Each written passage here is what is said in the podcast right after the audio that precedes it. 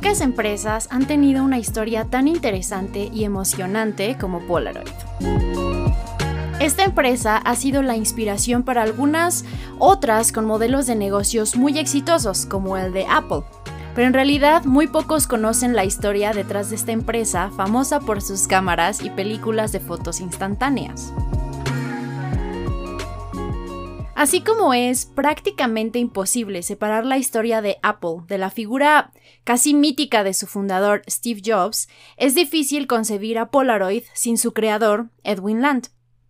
Y de hecho, muchas de las consideradas aportaciones geniales de Jobs al mundo de la tecnología, de los negocios y sobre todo del marketing son una copia o mejor dicho, un homenaje al trabajo pionero y vanguardista que Edwin Land propuso algunos años antes de que Steve Jobs cambiara por siempre el mundo de las telecomunicaciones y se conociera e incluso estudiara su acercamiento a los negocios. Y mientras que Steve Jobs no era él mismo el creador de las computadoras tan famosas de la manzanita, sino su colega y amigo Steve Wozniak, Edwin Land sí fue el inventor y genio, creador intelectual y práctico de muchos de los productos que hicieron de Polaroid la compañía que pasó a la historia y que hoy en día parece estar experimentando un lento resurgimiento directo desde la bancarrota, cual ave fénix, de hecho, Land cuenta con alrededor de 500 patentes con aplicaciones en todo tipo de industrias, desde vehículos de guerra hasta lentes de sol y, por supuesto, la patente de la SX70, la primera cámara Polaroid portátil que revolucionó la fotografía. Y resulta curioso, pues muchos de nosotros al escuchar la palabra Polaroid, lo primero que pensamos es en las fotografías instantáneas que en los 70s y 80s causaron sensación, con su particular estética y sus característicos bordes blancos. Pero en realidad Edwin Land era un químico que comenzó experimentando con lentes y cristales que polarizaban la luz. Sus inventos y creaciones, como te decía, tuvieron aplicaciones en todo tipo de cristales para lentes de sol, para lentes especiales antirreflejo, en farolas de vehículos, en indumentaria militar como gogles de visión nocturna para pilotos en la Segunda Guerra Mundial y demás artefactos. En 1937 consigue patentar los primeros y famosos lentes para poder ver películas en 3D esos que tenían un color diferente en cada ojo. En estos primeros años, su compañía Polaroid se mantuvo muy activa gracias a su producción en los tiempos de guerra, y Land se mantuvo muy activo diseñando, creando y trabajando en cada vez más aplicaciones y nuevos inventos. Desde estos primeros años de actividad en la empresa, Edwin Land no creía en la publicidad o en el marketing.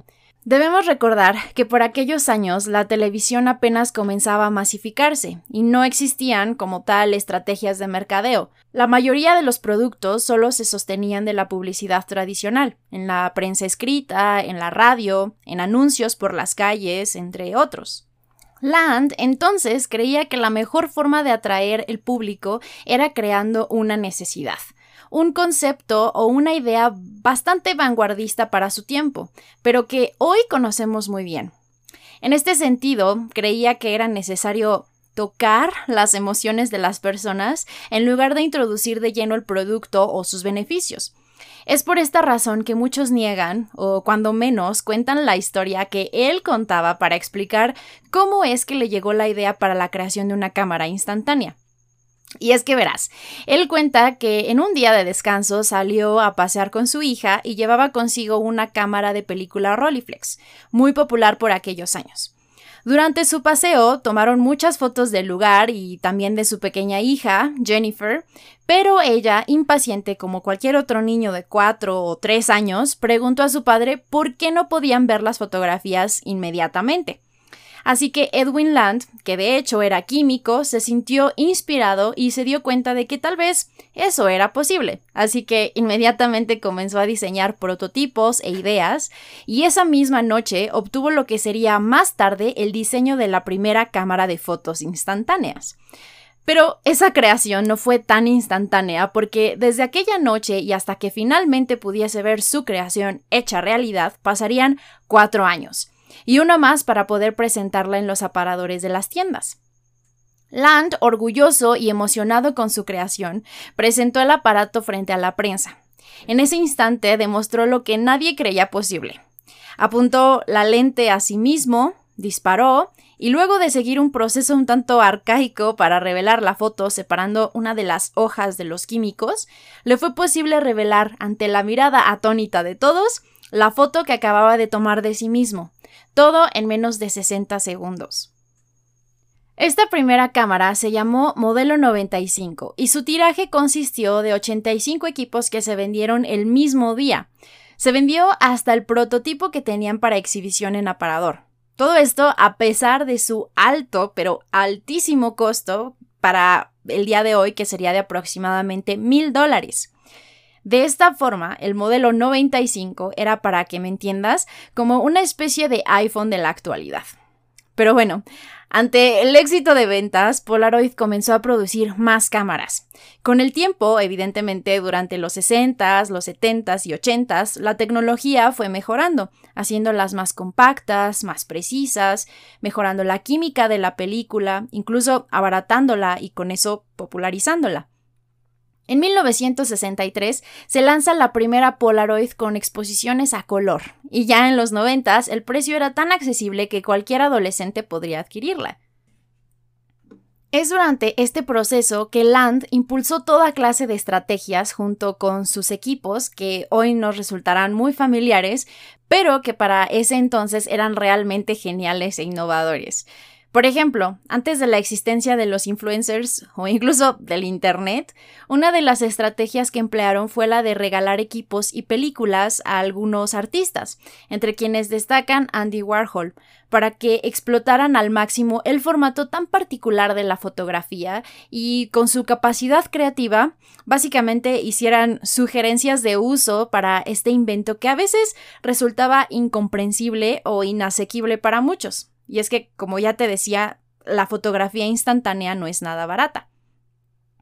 Edwin Land creía que su obra maestra, que cabe mencionar, llegó en el momento correcto, pues su compañía comenzaba a padecer financieramente debido a que mucho de su negocio se sostenía de la guerra y la guerra ya había terminado, tenía un enorme potencial creativo y artístico. Creía que las cámaras Polaroid algún día estarían en todos los bolsillos de las personas y que sería posible capturar y compartir fotografías al instante, sin complicaciones y de forma sencilla. Claro que Land no se esperaba el invento del Internet o de la fotografía digital, pero aquí nos estamos adelantando. El punto es que Land tenía una visión adelantada para su época y estaba a punto de entrar en la cima del mundo gracias a ese invento que cambió la manera en la que la gente se acercaba a la fotografía.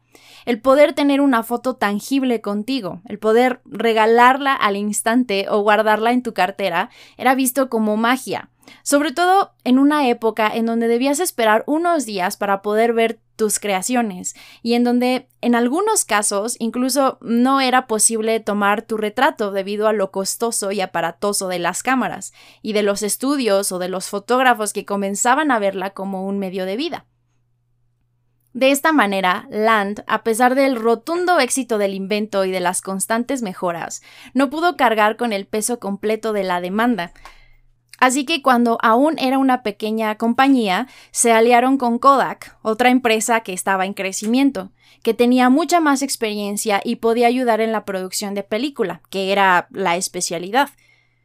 Además, Kodak no era necesariamente competencia para Polaroid, pues ellos estaban enfocados en la película tradicional y en fotografía de revelado normal, así que no se veían como mutua competencia.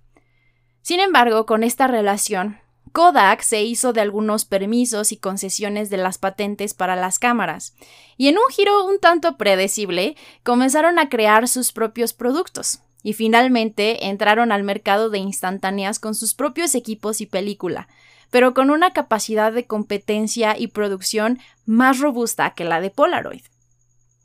Los rumores cuentan que como Polaroid no reconoció públicamente el apoyo que Kodak estaba dándoles tras bambalinas, Kodak decidió finalmente entrar en el mercado de las instantáneas. Pero lo cierto es que también pudo ser una decisión muy simple al ver el éxito del que estaban gozando y la enorme demanda que Polaroid no alcanzaba a cubrir.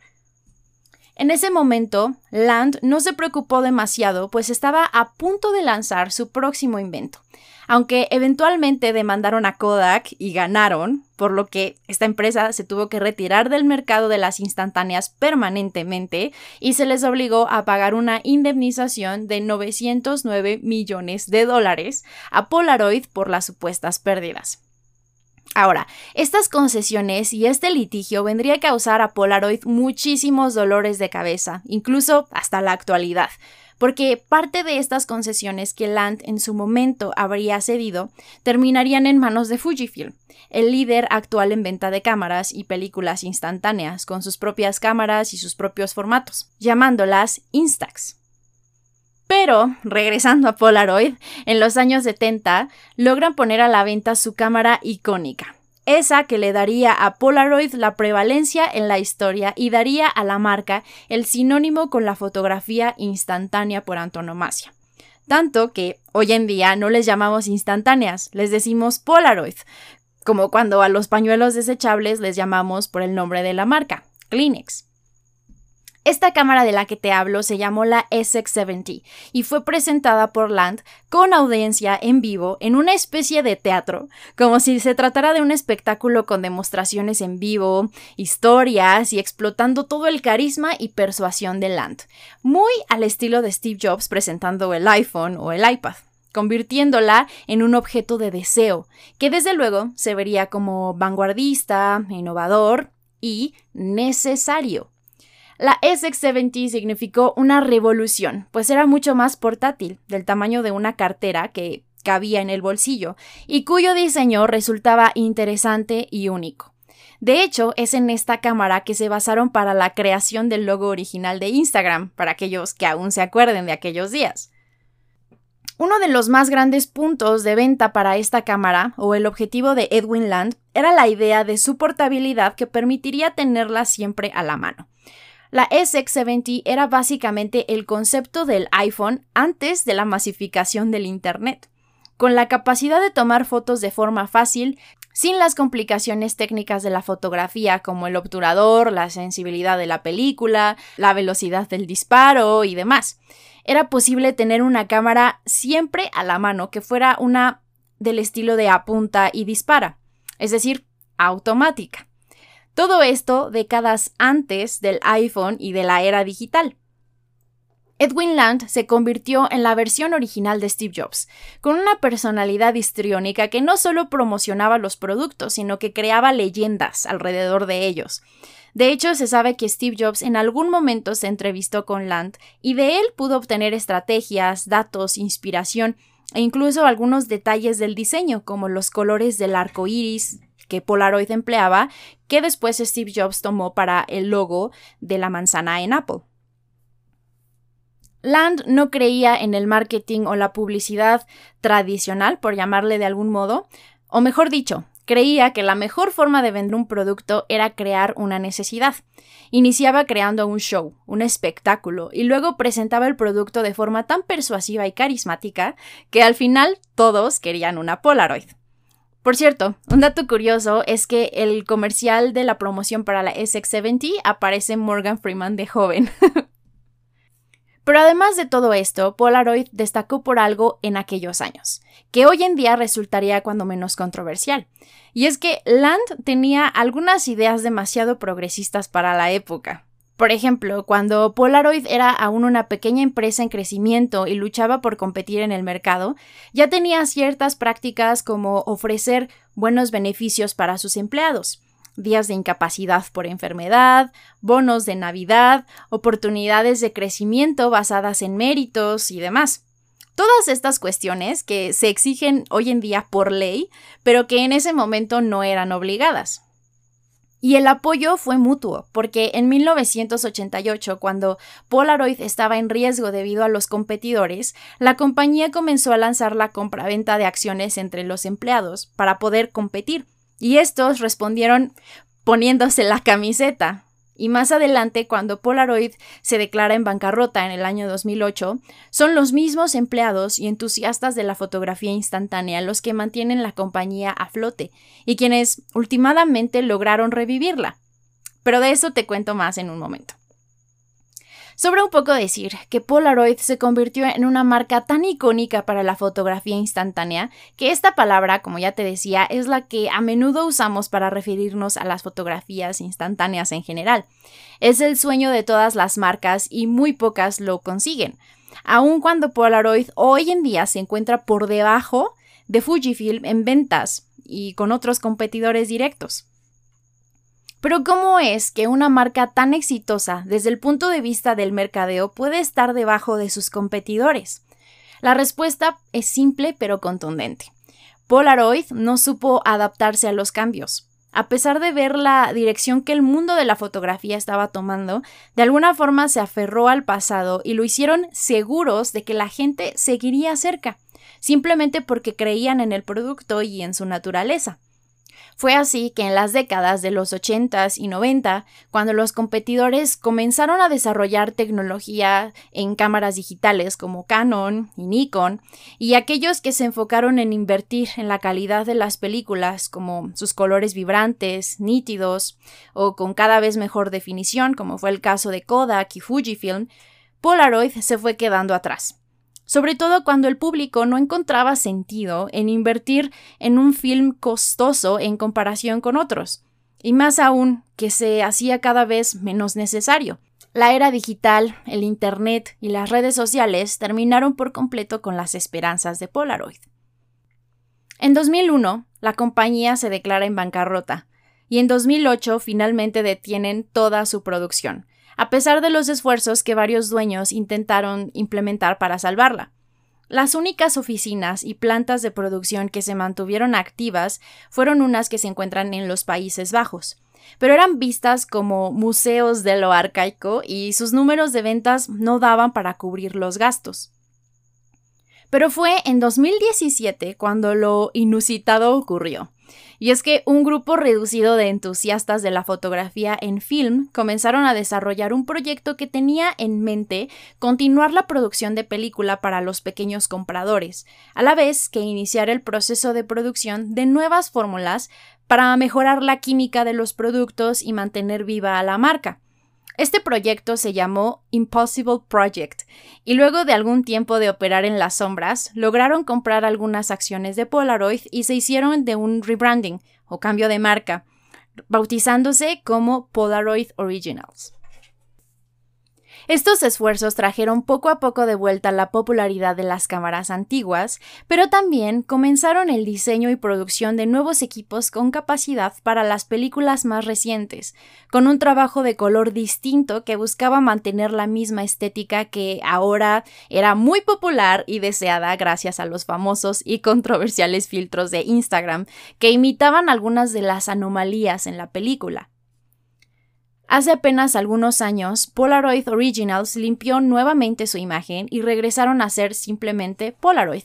Y hoy en día están viviendo un resurgimiento en el mercado, lanzando nuevas cámaras cada vez más compactas que hacen honor a los diseños clásicos, pero con mejoras técnicas como lentes de cristal, pilas recargables, cartuchos en nuevos tamaños y demás, atrayendo así al mercado más joven aquellos que jamás habían podido tocar una fotografía por la era digital o que desconocían el concepto de álbum de fotos, al menos fuera de las redes sociales. De esta forma, se está comenzando a redescubrir la fotografía análoga y así como los acetatos, los vinilos o cassettes se venden en la era digital, la gente comienza a compartir sus capturas de instantáneas escaneadas en las redes sociales. Y si bien la competencia es muy dura con el vendedor más grande de película y equipos instantáneos, que como ya te decía es Fujifilm, nadie puede negar que la visión de marketing y estrategias ideadas por Edwin Land desde los años 50 y 60 no solo viven, sino que son consideradas canon en el mercado tan competitivo. A pesar de ser Steve Jobs y Apple quienes se les reconoce por este mérito, Polaroid tuvo la primicia. Podría intentar describirse el legado de Polaroid con tres palabras. Arte, ciencia y negocios. siempre buscaron dejar un legado en la técnica con su estética tan distinguible, innovar en la parte científica a través de sus químicos y diseños creativos en los equipos, gracias a la experiencia del inventor y químico Edwin Land. Y también buscaron presentar un modelo de negocios y distribución distinto e innovador para la época.